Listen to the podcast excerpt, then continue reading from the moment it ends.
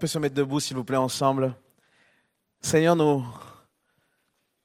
nous nous rapprochons de ta personne au travers du Saint-Esprit et nous voulons, Seigneur, maintenant amener toutes nos pensées captives à ton obéissance. Seigneur, nous voulons ne plus être distraits par quoi que ce soit et nous voulons vraiment entendre, Seigneur, la parole qui vient du ciel. Seigneur, nous attachons nos cœurs à ta parole. Et nous croyons, Seigneur, qu'aujourd'hui encore, ta parole est vivante et efficace pour chacun de nous. Seigneur, bénis-nous, Seigneur, et sers-toi de moi encore ce matin. Au nom puissant de Jésus. Amen. Et avant de t'asseoir, dis à quelqu'un, sois béni au nom de Jésus. Yes.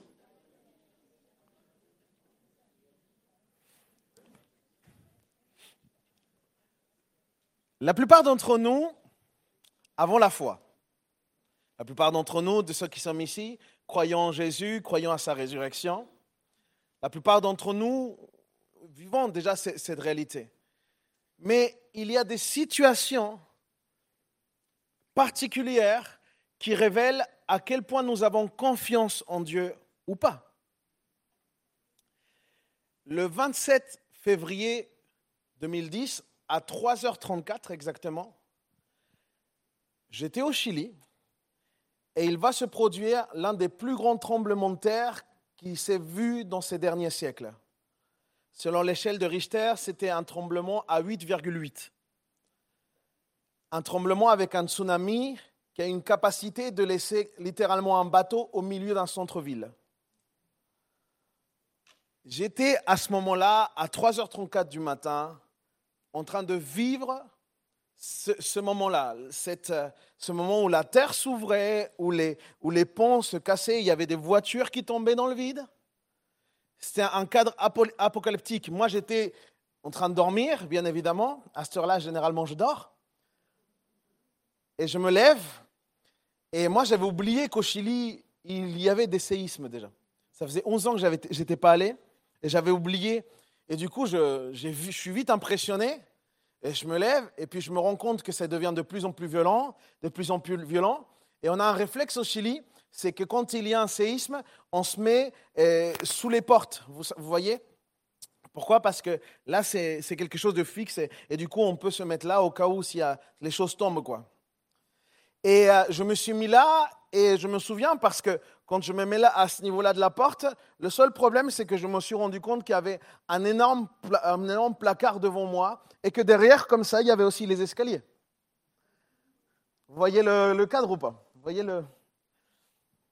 Et c'était quelque chose d'étonnant que j'ai vécu là parce que à ce moment-là, quand ça a commencé à remuer, quand il y avait des cris partout, quand euh, il y avait un espèce de souffle qui était là, je me souviens, et je ne peux pas vous dire que j'ai un mérite ou quoi que ce soit, mais je me souviens avoir dit au Seigneur, Seigneur, je suis entre tes mains, si tu veux me reprendre, c'est maintenant alors.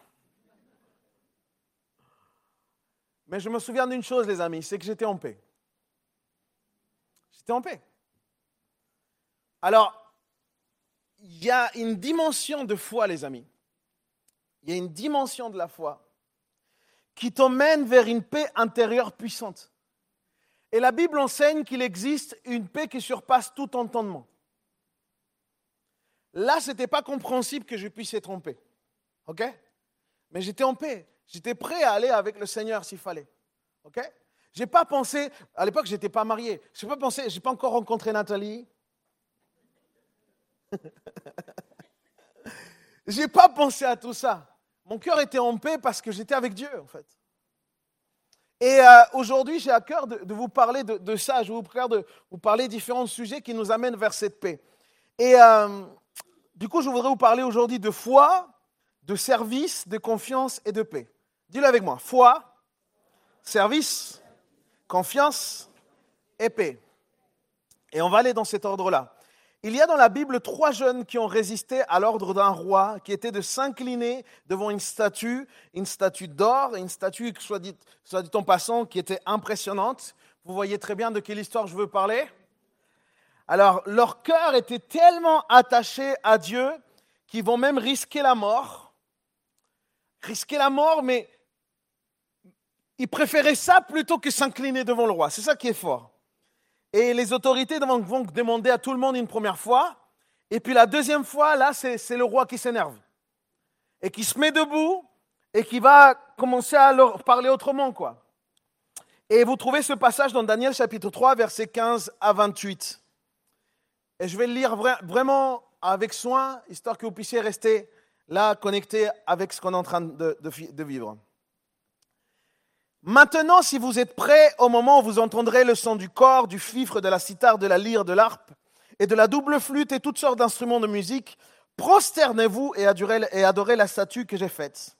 Si vous refusez de l'adorer, vous serez jeté aussitôt dans la fournaise ardente où brûle un feu ardent. Et quel est le Dieu qui pourrait alors vous délivrer de mes mains? Shadrach, Meshach et Abednego vont répondre au roi, ils vont dire, oh Nabucodonosor, il n'est pas nécessaire qu'on te réponde sur ce point. Ils sont chauds. Hein. C'est comme si ils avaient fait comme ça. Il n'est pas nécessaire.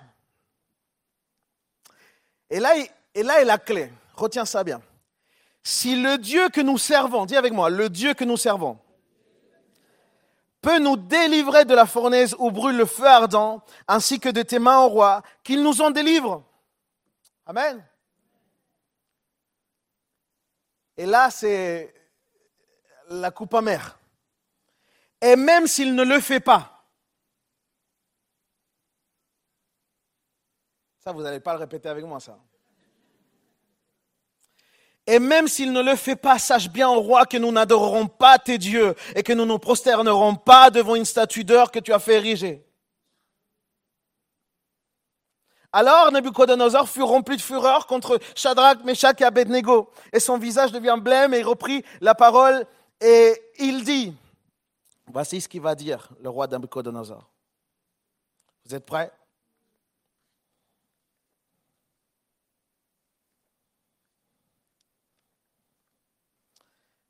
Il va ordonner la chose suivante. Il va dire, faites chauffer sept fois plus le four.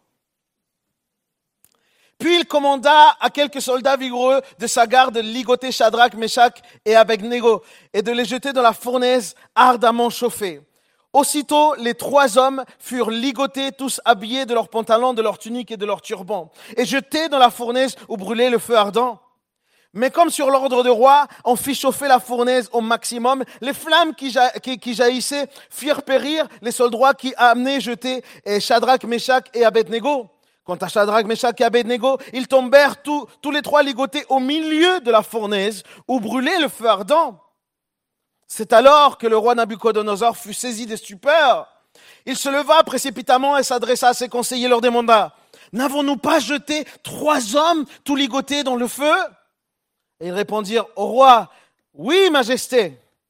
Eh bien, reprit le roi, je vois quatre hommes qui sont sans lien et qui marchent au milieu du feu sans subir aucun dommage corporel. Et le quatrième a l'aspect d'un fils des dieux.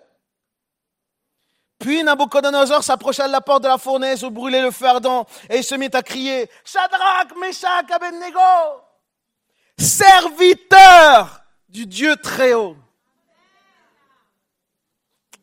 Je peux arrêter de prêcher là?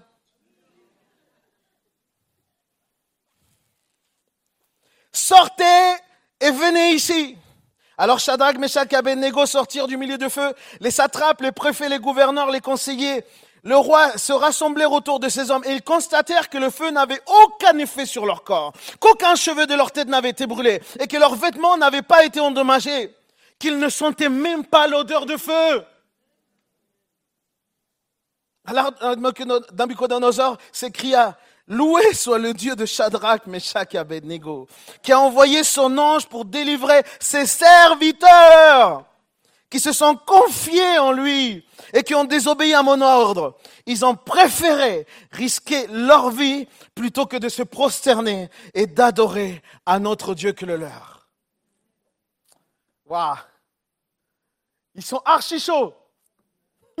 C'est le cas de le dire. Et ce qui m'interpelle, moi, particulièrement dans ce texte, les amis, ce qui m'interpelle, c'est que quand ils se présentent, ils se présentent comme les serviteurs de Dieu. La présentation que eux ils ont, c'est la présentation de serviteurs de Dieu. Et pourquoi je vous dis que ça m'interpelle? Parce qu'en fait, si tu lis un petit peu quelques chapitres auparavant, tu te rends compte qu'en fait, ils étaient embauchés par le roi. Ces, trois jeunes-là, en fait, ils, avaient été recrutés par le roi pour pouvoir gouverner sur quelques terres, en fait. Du coup, en fait, ils étaient embauchés par le roi, mais ils servaient Dieu. Je ne sais pas si quelqu'un est en train de comprendre là. Je vais te donner une clé qui pour certains est une révélation nouvelle, pour d'autres un rappel. Pour les disciples de Dieu, tout ce que nous faisons, nous devons le faire pour glorifier Dieu. Je ne sais pas qui est ton responsable, je ne sais pas qui est ton patron, ni la société dans laquelle tu travailles. Mais les enfants de Dieu glorifient partout où ils sont placés. Et c'était clair pour ces trois jeunes. Ils n'auraient rien fait qui n'aurait été à côté de glorifier Dieu. Et c'est pour ça que cette déclaration a tellement de puissance, a tellement d'impact, a tellement de poids. Ils disent le Dieu que nous servons. Et pourquoi c'est tellement, pourquoi c'est fort et pourquoi je fais une emphase? Parce qu'ils auraient pu dire le Dieu que j'aime, le Dieu qui m'a aimé, le Dieu qui m'a fait du câlin. C'est pas ça, c'est le Dieu que je sers. Le Dieu que je sers. Et je veux, et je veux rappeler et je veux te dire à, toi qui, qui t'es levé un jour et qui a commencé à servir le Seigneur. Le Seigneur a fait un pacte avec toi. À partir du moment où tu t'es décidé à le servir, lui aussi il s'est levé et il s'est dit, moi je vais te délivrer de la fournaise ardente. Le Dieu que je sers. Alléluia. Le Dieu que je sers. Avoir un cœur pour le service de Dieu, c'est finalement quelque chose de fort. Parce que ici dans le texte, le mot service, en hébreu, c'est le mot, le mot. Et ce mot-là, ça veut dire servir, adorer, révérer, être ministre de. Je vais vous le redire. Servir, adorer, révérer, être ministre de. OK? Ça veut dire que la notion de service ici, elle est différente de, la notion lambda de service. Ici, il est question d'adorer au travers du service. Ici, il est question d'avoir un profond respect envers celui que tu sers. Et ici, il est question d'être représentant de celui que tu sers. En fait, ici, c'est l'idée d'être un ambassadeur de Dieu. Un ambassadeur au service de Dieu. D'où cette notion d'être ministre d'eux. Et mon frère, ma sœur, il est impossible de représenter quelqu'un que tu ne connais pas. C'est impossible. Car l'ambassadeur est le représentant de son président. Mais si tu ne connais pas ton président, tu ne peux pas être son ambassadeur, donc tu ne peux pas vraiment le servir. Du coup, il y a une notion particulière au service du Seigneur. Et parce qu'il y a cette notion particulière que servir Dieu représentera toujours un honneur pour ceux qui le servent. Le service est donc pour toi et pour moi une porte pour connaître Dieu plus en profondeur. Une possibilité. Et c'est pour ça que c'est inconcevable d'être appelé disciple de Dieu et de ne pas servir. C'est inconcevable. Et je fais une parenthèse parce que les vrais disciples, vous voyez, ils ont, une, différence avec la plupart des disciples.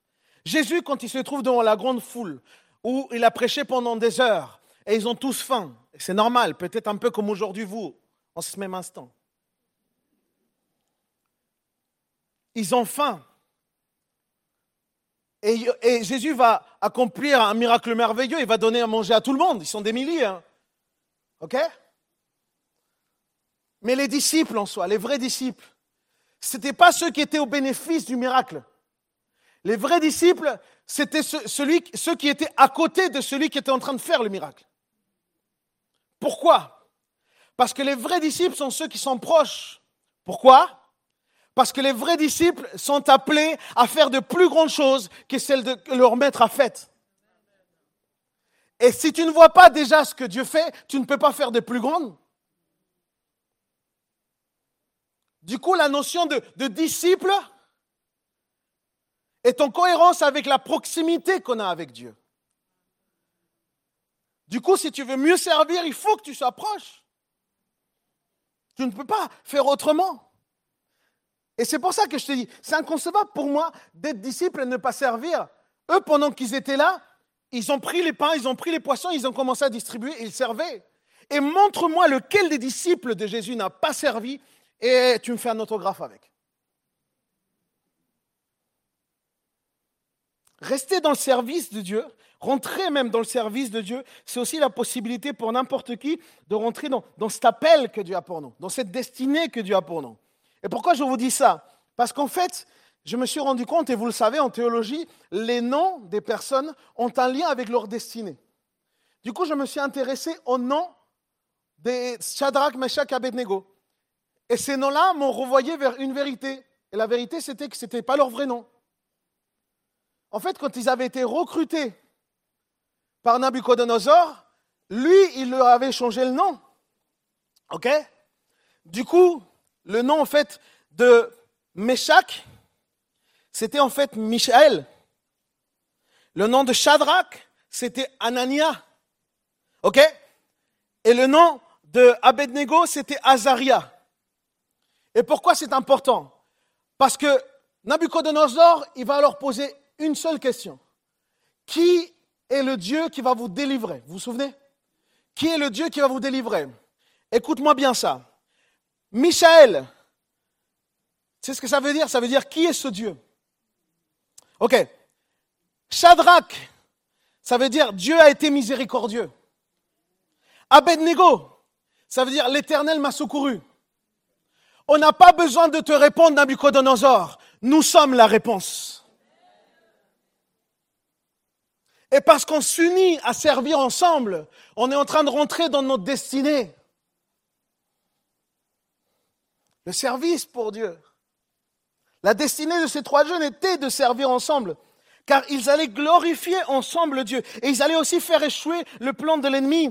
Et mon frère, ma soeur, il y a une puissance lorsque un disciple rentre dans sa destinée et commence à servir avec ses frères et sœurs. Tu sais pourquoi? Parce que quand tu te mets à servir, l'enfer commence à trembler, car tu, commences en fait à faire échouer le plan de l'ennemi. Et c'est quoi le plan de l'ennemi? Eh bien, c'est faire que le, royaume de Dieu n'avance pas. Mais quand toi, tu te lies avec ton frère et ta sœur et que tu es déterminé pour servir le Seigneur, tu fais avancer le royaume de Dieu. Et c'est pour ça que vous devez aller à la République.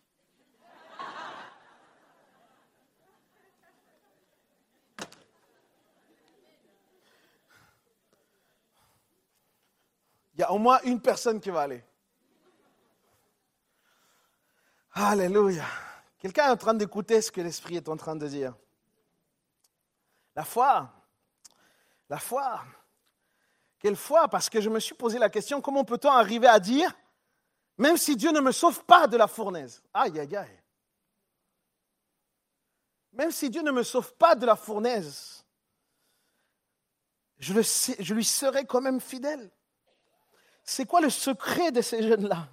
C'est quoi le secret? Parce que les gens trouvent extraordinaire et ils trouvent miraculeux le fait qu'ils eh, soient rentrés dans la fournaise ardente et qu'ils n'aient pas cuit au barbecue, vous voyez.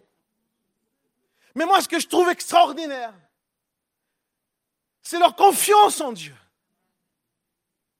Ça, c'est un vrai miracle. Leur confiance, leur détermination, même s'il ne le fait pas, Même s'il ne nous délivre pas, moi, je ne me prosterne pas devant n'importe qui, je me prosterne simplement devant mon Dieu.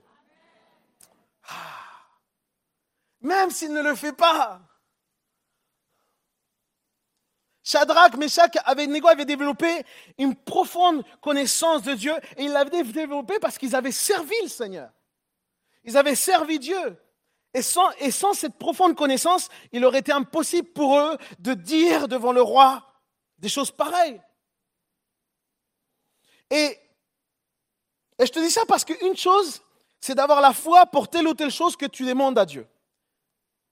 Mais c'en est une autre que de vivre en ayant confiance en Dieu, malgré que tu ne vois pas encore l'accomplissement de ce que tu demandes.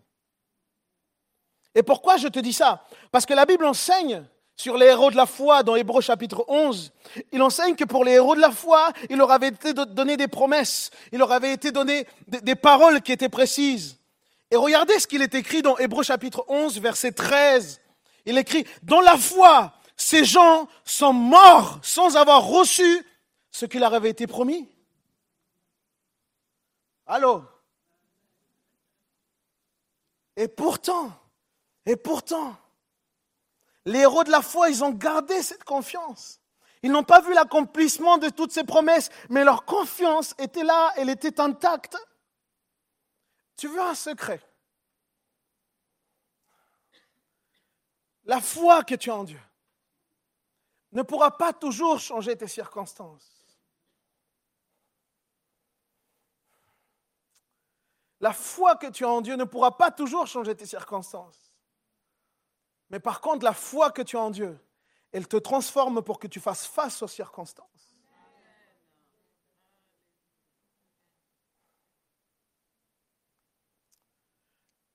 Parce que Dieu opère comme ça.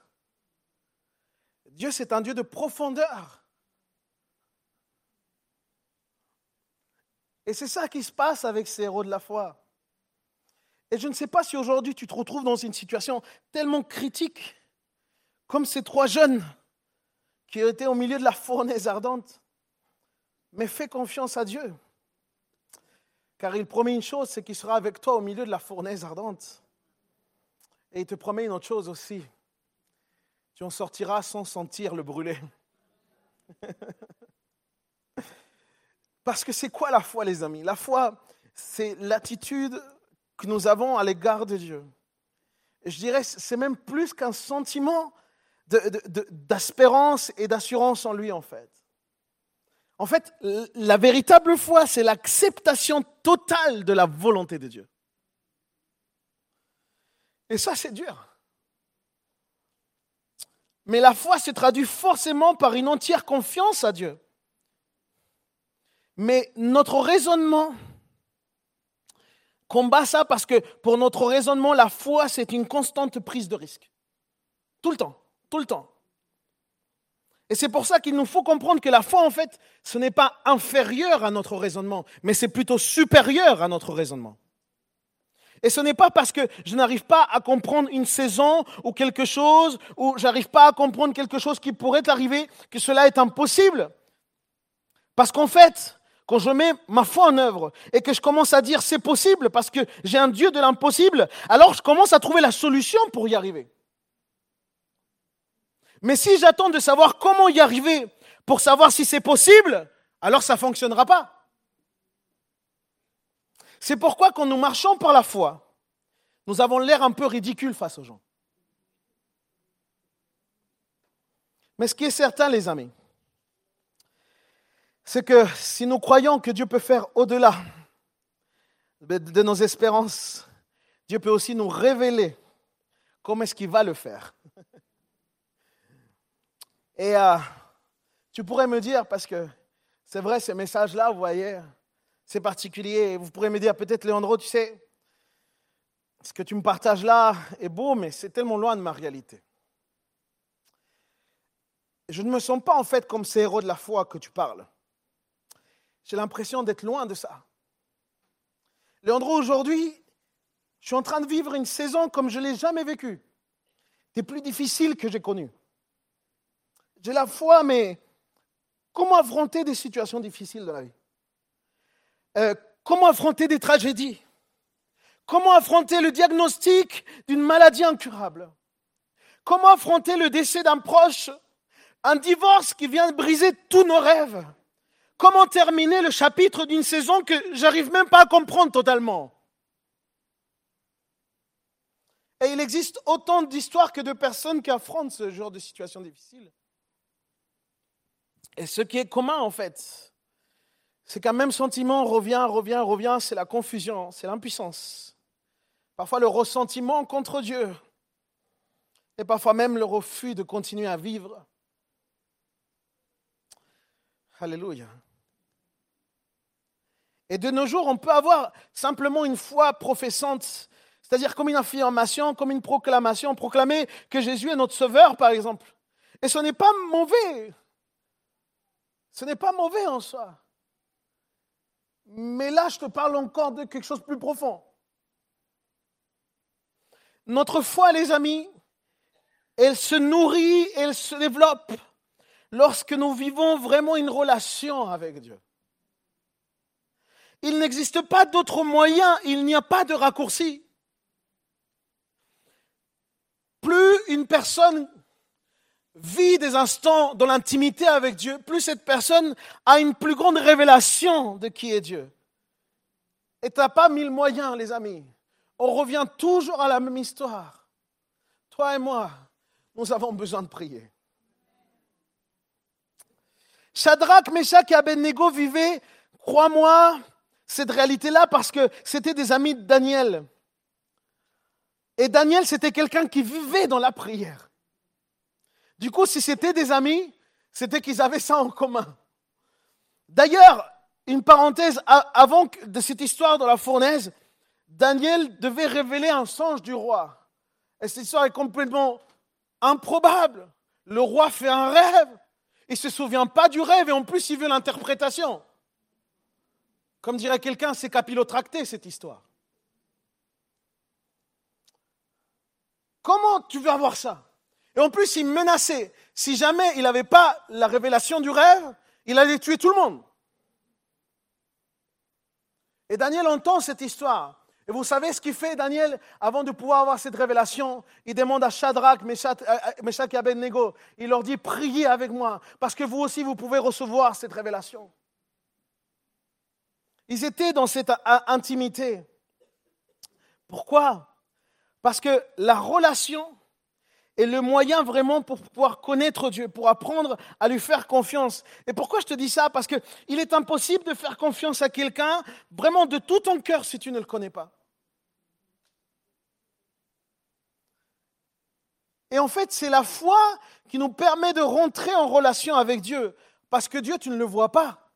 Et je vais même te dire quelque chose. Souvent, tu ne le ressens pas.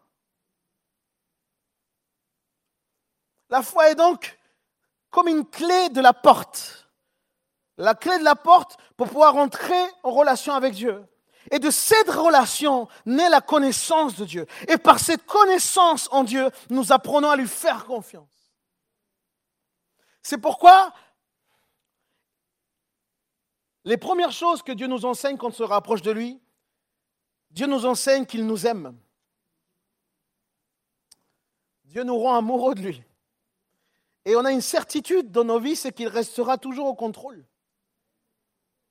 Et donc par cette confiance en lui, nous pouvons vivre dans cette paix qui surpasse tout entendement. La paix de sa gloire. J'ai fait un rêve.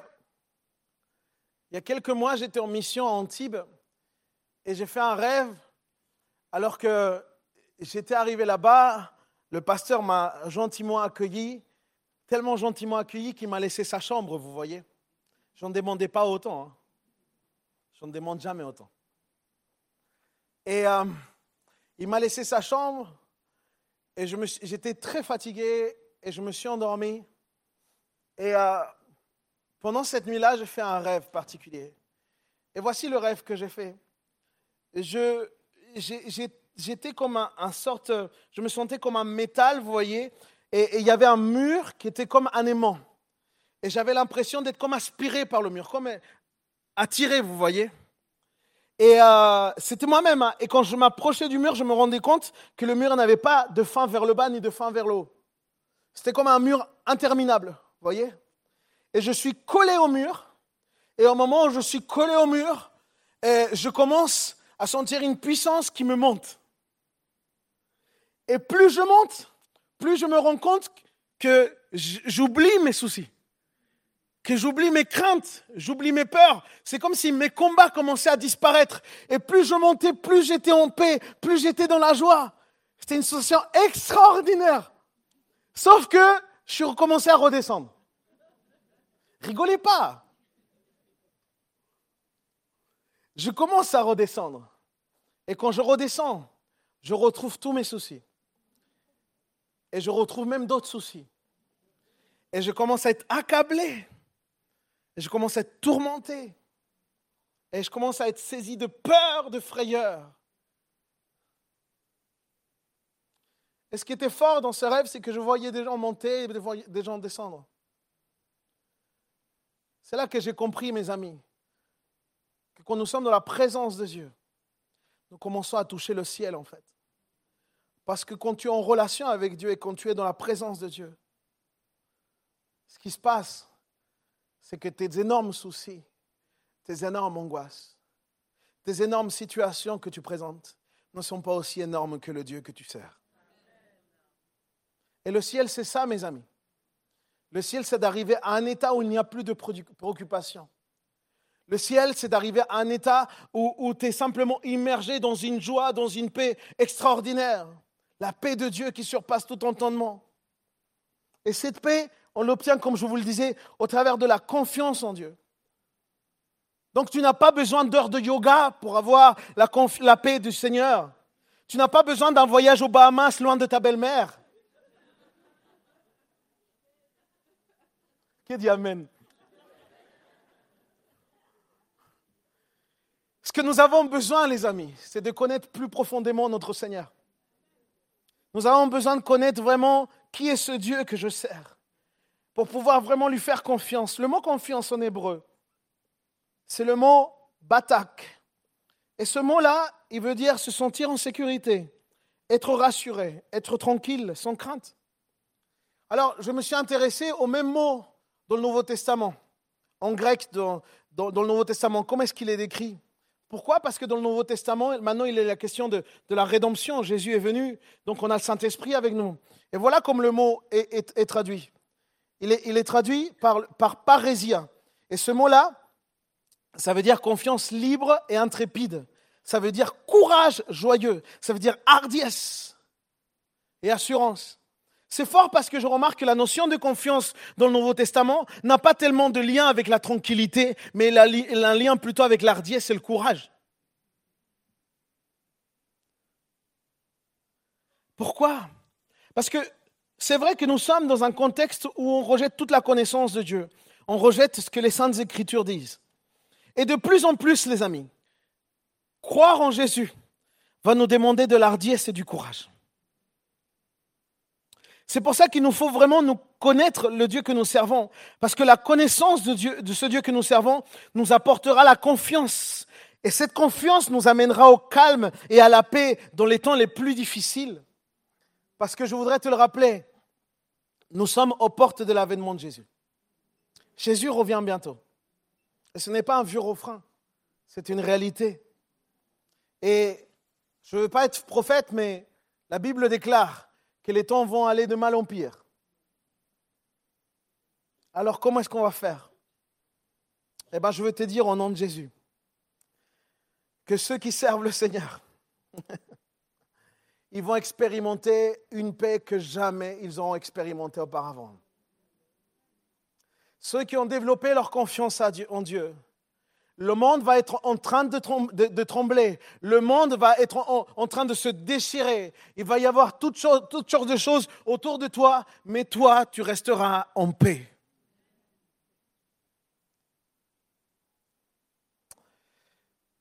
Parce que notre Dieu est encore vivant. Mais je ne veux pas oublier ceux qui sont dans cette souffrance. Parce que parler de confiance, pour ceux qui sont en train de souffrir depuis tellement longtemps, ce n'est pas toujours facile. Et moi, je veux penser à ceux qui pleurent, voyez. Il y a certains, peut-être d'entre nous, qui encore hier, hier soir, versaient des larmes parce que leur situation leur semble tellement chaotique. C'est à toi que je m'adresse ce matin et je voudrais te dire, heureux ceux qui pleurent, car Dieu les consolera. Qu'est-ce que ça veut dire? Ça veut dire heureux ceux qui souffrent à en pleurer, mais qui refusent constamment toute autre consolation qui émane d'autre chose qui ne serait la connaissance de Dieu. Ils seront consolés par son esprit, par une nouvelle manifestation de son amour par un témoignage qui leur sera à jamais ôté de leur acceptation dans Jésus-Christ. Ils sont les bien-aimés de Dieu. C'est cette confiance dont Hébreu 10, verset 22, il nous parle. Une confiance pleine et parfaite qui dissipe les doutes, aussi bien que toutes les craintes et tous les tourments. Dieu leur donne maintenant une espérance assurée de quelque chose de durable et une consolation ferme par sa grâce, parce que Dieu est un Dieu de paix. Je voudrais finir avec ça, les amis. Servir Dieu, c'est sans doute le meilleur moyen pour le connaître plus. Et aujourd'hui, plus que jamais, je peux comprendre en même temps l'encouragement que Paul faisait aux Corinthiens. Et je voudrais finir avec ce texte, 2 Corinthiens chapitre 4, du verset 6 au 9. Il dit, en effet, le même Dieu qui un jour a dit que la lumière brille au sein des ténèbres, a lui-même brillé dans notre cœur pour y faire resplendir la connaissance de la gloire de Dieu qui rayonne sur le visage de Jésus-Christ. Mais ce trésor, ce trésor, nous le portons dans des vases faits d'argile que nous sommes, pour que ce soit la puissance extraordinaire de Dieu qui se manifeste et non pas notre propre capacité. C'est pour ça que je veux te dire ça aujourd'hui, mon frère, ma soeur. Ainsi, nous sommes accablés par toutes sortes de détresse, mais cependant jamais écrasés. Nous sommes désemparés, mais jamais désespérés. Nous sommes persécutés, mais non d'abandonnés. Nous sommes terrassés, mais non anéantis. Je voudrais te le dire dans une autre version pour que tu comprennes bien. Et si tu viens te mettre debout avec moi, parce que je voudrais que tu accueilles ça dans ton cœur, mets-toi debout avec moi. Voilà ce que la parole de Dieu nous dit. Nous sommes traqués et opprimés de tous côtés. Cependant, jamais subjugués par la peur. Nous sommes fréquemment désemparés. Ça veut dire, on a un sentiment de solitude. Mais nous ne sommes jamais découragés. Souvent, nous sommes perplexes. Nous vivons des choses qui nous amènent vers l'incompréhension et nous ne savons plus quel est le chemin à prendre. Mais nous n'abandonnons pas. Nous connaissons l'angoisse et le dénuement, mais non le désespoir. On nous persécute, mais nous ne nous sentons pas délaissés. Nous sommes jetés peut-être à terre, mais nous nous relevons et poursuivons notre but. Oh mon frère, ma soeur, je veux aujourd'hui parler à ceux qui se décident à servir le Seigneur. Je veux te dire que peu importe la circonstance et peu importe la situation que nous vivons, que je puisse voir ou pas ma délivrance, que je puisse voir ou pas ma solution, je te dis une chose au nom de Jésus. Tu es sauvé et tu seras pour l'éternité avec notre Dieu. Et quand tu es positionné comme ça en Christ, l'ennemi ne peut rien contre toi. Parce que même s'il veut t'arrêter, tu as confiance en Jésus. Et tu dis, toute ma vie, je vais servir l'éternel. Toute ma vie, je vais servir l'éternel. Alléluia. Ferme tes yeux là où tu es. Je veux que tu dises au Seigneur, Seigneur, je veux te connaître plus. Parce que peut-être qu'aujourd'hui mon cœur s'est penché, il s'est incliné vers tellement d'autres choses. Mais je veux m'incliner que devant toi seul. Parce que c'est toi le Dieu que je sers. Le Dieu que nous servons. Le Dieu que nous servons fait un pacte, fait une alliance avec chacun d'entre nous. Fait un pacte, une alliance avec chacun d'entre nous. Ferme tes yeux là où tu es tout simplement.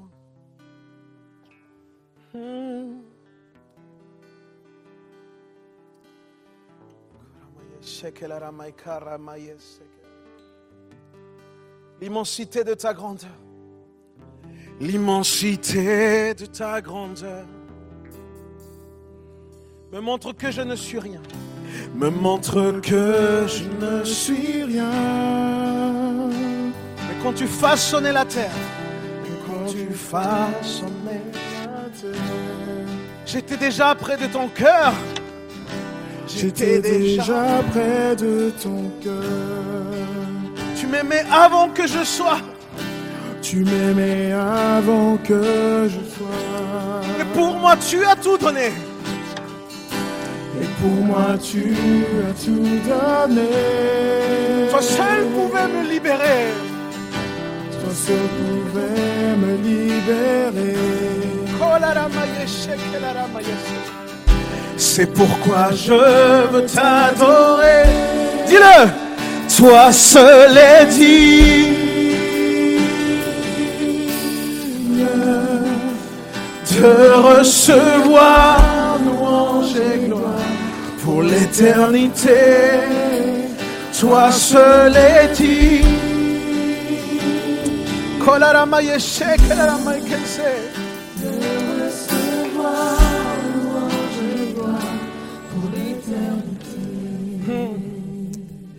Mon frère, ma soeur, si aujourd'hui tu te détermines à incliner ton cœur simplement devant le Seigneur et devant nul autre, je vais t'inviter à faire comme moi. On va le faire physiquement.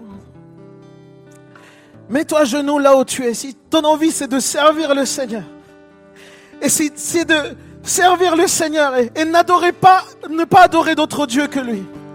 Mets-toi genoux. Peut-être qu'il y en a certains qui veulent venir ici devant et qui veulent se prosterner devant le Seigneur. Parce qu'ils veulent renouveler cette alliance. Peut-être que tu avais arrêté de vouloir servir. Peut-être que tu avais été déçu. Peut-être qu'on t'avait blessé dans ce service. Mais aujourd'hui, le Seigneur donne du sens à ce service. Et tu veux renouer avec ça. Je t'invite à venir ici devant. Sors de ta place, viens ici. Prosterne-toi devant lui. Dans ta présence, je me tiens, Seigneur. Dans ta présence, je me tiens. Car tu es ce dont j'ai besoin. Car tu es ce dont j'ai besoin. La joie, la vie et le bonheur ce dont tes parvis, mon sauveur. sont dans tes parvis, mon sauveur. Dis-le encore, dans ta présence, je me tiens, Seigneur. Dans ta présence. Je me tiens. Je veux avoir confiance en toi, Seigneur. Car tu es ce dont j'ai besoin. la vie, la vie et le bonheur. Sont dans tes parvis, mon sauveur. Sont dans tes parvis, mon sauveur. Toi seul est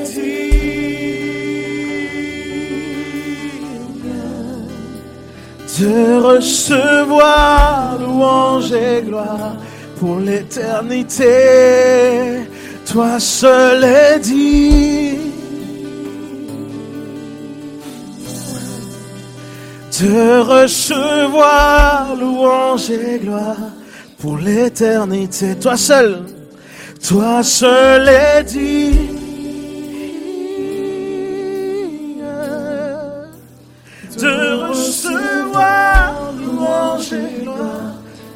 l'éternité. Toi seul est digne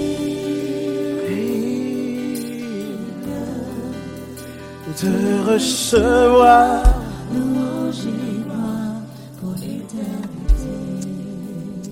Seigneur, aujourd'hui, ce sont nos cœurs qui se prosternent devant toi, Seigneur.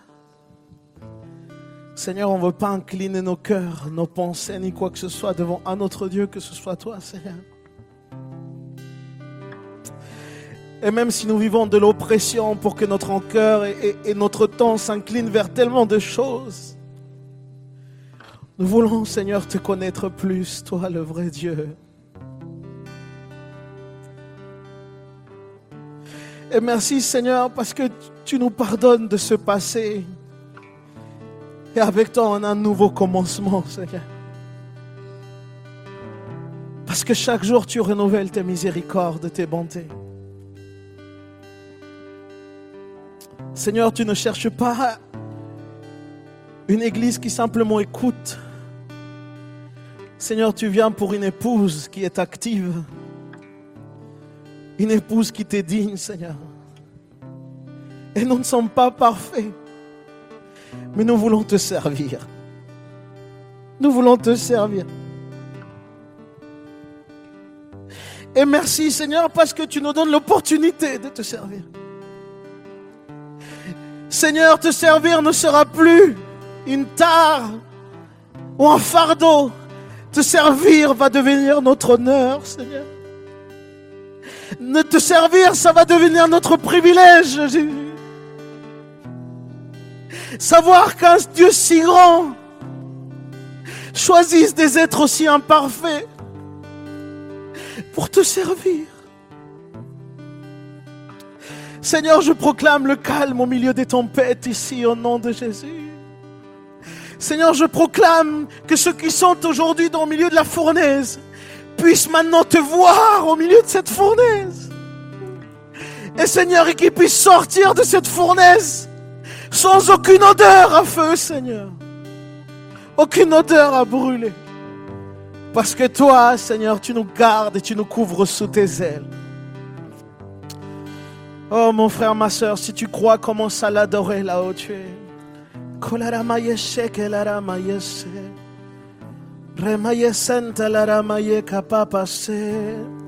Notre meilleure place est à tes pieds, mon roi.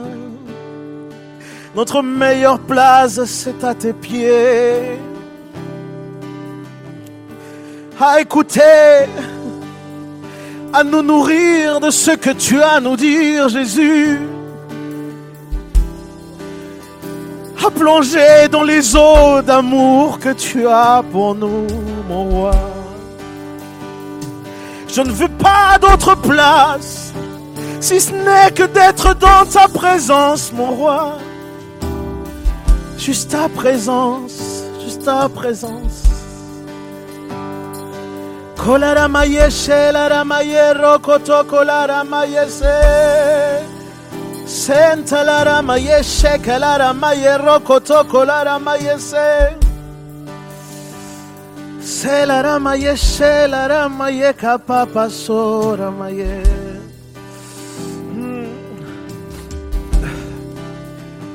Dis-le une dernière fois avec nous, toi seul est digne. Toi seul est digne de recevoir louange et gloire. Pour l'éternité. Sois seul et digne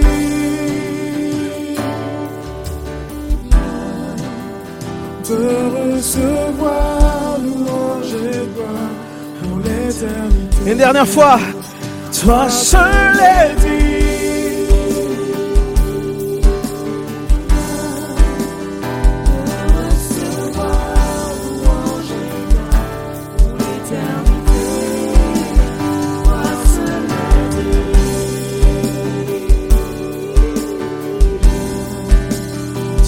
recevoir pour l'éternité. Alléluia. Aide à relever quelqu'un et dis-lui, toi et moi, il faut qu'on serve le Seigneur. Toi et moi, il faut qu'on fasse trembler l'enfer. Et il faut que l'avancement du royaume de Dieu continue et qu'il continue, qu'il continue. Dis à ton voisin, Dieu veut se servir de nous. Alléluia. Seigneur, nous te remercions pour cette journée. Et tu nous bénis, Seigneur, en rentrant encore une fois. Au nom puissant de Jésus. Amen. Soyez bénis. Bon dimanche à chacun.